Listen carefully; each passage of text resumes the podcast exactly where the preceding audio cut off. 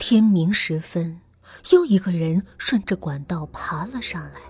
他爬得很快，看上去对这条线路已经非常熟悉了。看看四周无人，他走向了伏在房顶的女鬼。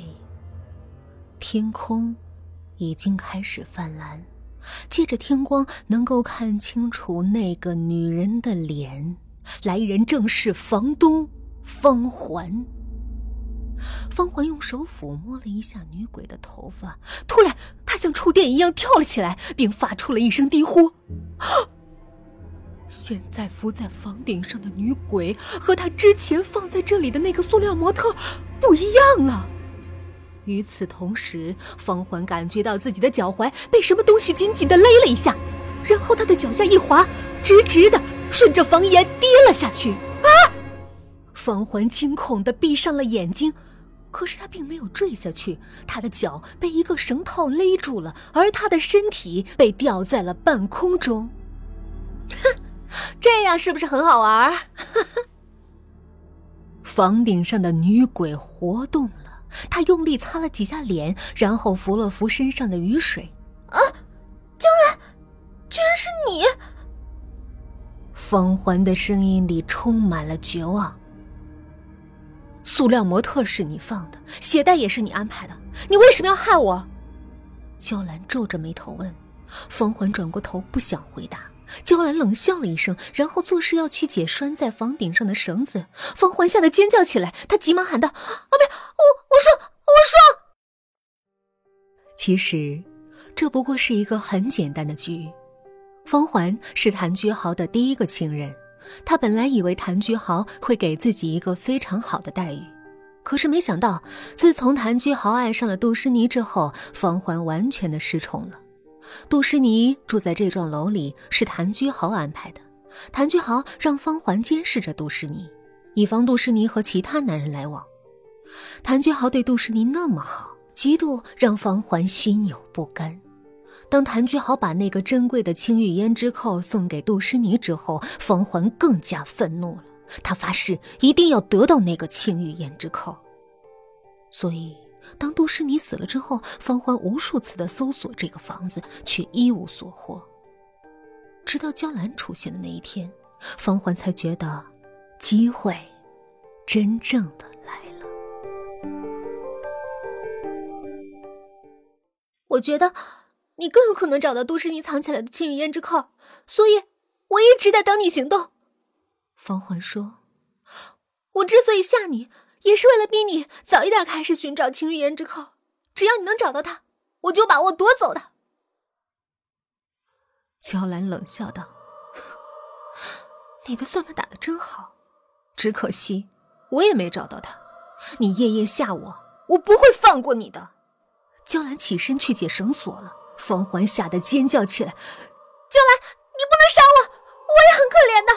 你爸他对我不公平，你爸他不应该什么都不留给我。”绳索松开了，方环惨叫着，像一片叶子般坠落在雨中。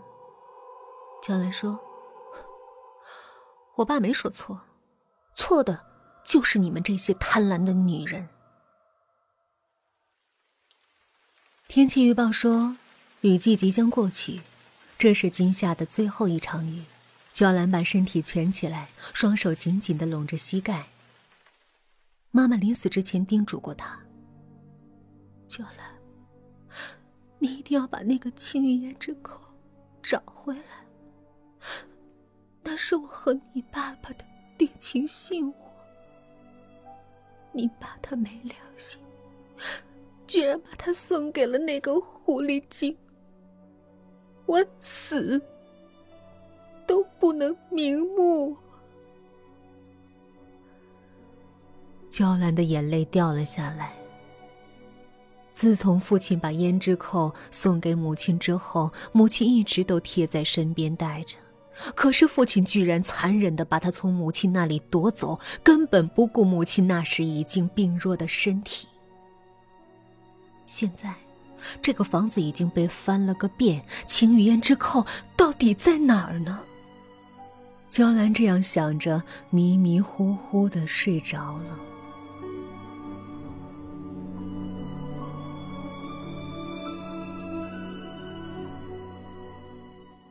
不知过了多久，娇兰被一阵脚步声惊醒了，她翻了个身，却再也睡不着了。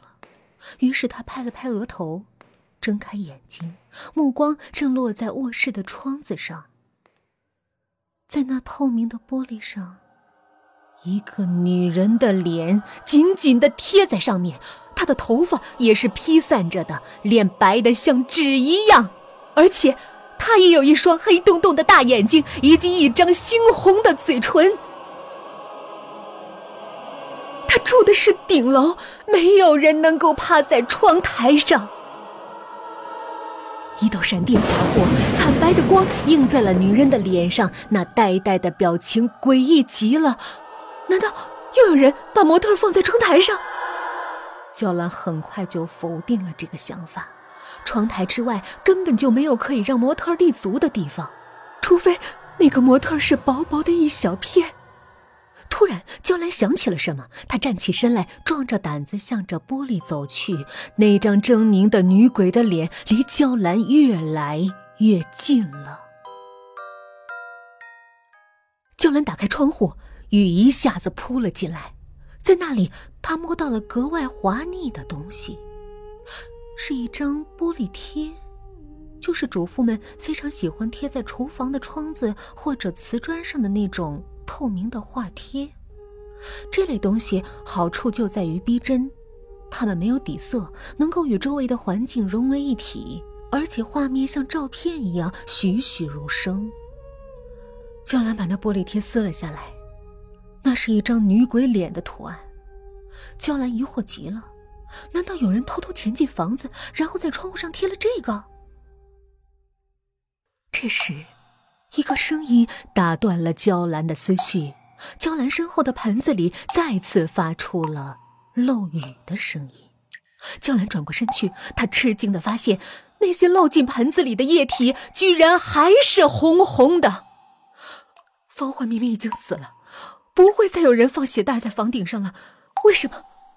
漏下来的还是血。这一次，娇兰是真的感到害怕了。一直以来，他相信一切灵异的事件不过是人为造成的。可是这一次，娇兰觉得，并不是所有的事情都可以找到解释的。比如，娇兰可能是遭到报应了。